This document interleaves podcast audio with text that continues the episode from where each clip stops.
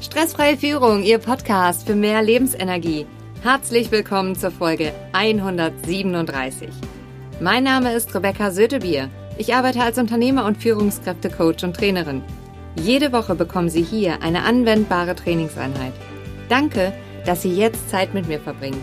In der heutigen Folge gibt es den Impuls-Quickie für kraftvolle Gelassenheit Teil 2. Welchen wichtigen Punkt können Sie aus der Folge heute mitnehmen? Was denken Sie, wenn Sie das Wort relaxen hören? Sie kennen sicher jemanden, für den diese Folge unglaublich wertvoll ist. Teilen Sie sie gerne mit ihm, indem Sie auf die drei Punkte neben oder unter der Folge klicken. In den nächsten drei Wochen bekommen Sie jeden Freitag einen Impuls-Quickie für kraftvolle Gelassenheit. Starten wir mit dem zweiten Impuls. Relaxen ist kein Zeichen von Faulheit. Es ist eine Energiequelle. In meinen Unternehmer- und Führungskräfte-Coachings sehe ich, wie viel Stress alleine das Wort relaxen auslöst. Wir leben aktuell in einer Zeit, wo es gefühlt um weiter und schneller Rennen geht, weil wir sonst den nächsten Kunden oder den nächsten Auftrag verpassen könnten. Was ich sehe ist, den verpassen wir dann, wenn wir unaufmerksamer werden, mehr Fehler machen und nur hinterherrennen anstatt wirklich konzentriert mit einem hohen Energieniveau richtige Entscheidungen zu treffen. Häufig verlieren genau deswegen Unternehmer und Führungskräfte die Freude an dem, was sie einst so gerne gemacht haben.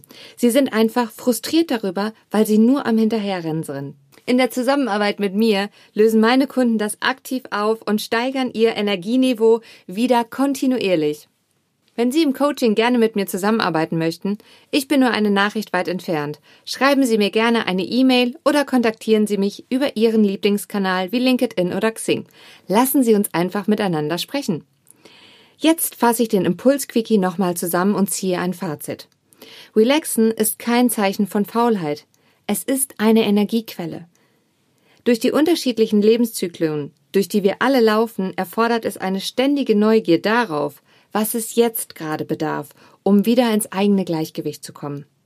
Wie denken Sie über Relaxen?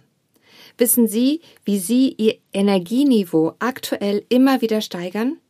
Und haben Sie schon eine Chance gehabt, das in Ihren Alltag zu integrieren? Ich bin gespannt, wie die Antworten auf diese Fragen bei Ihnen ausfallen.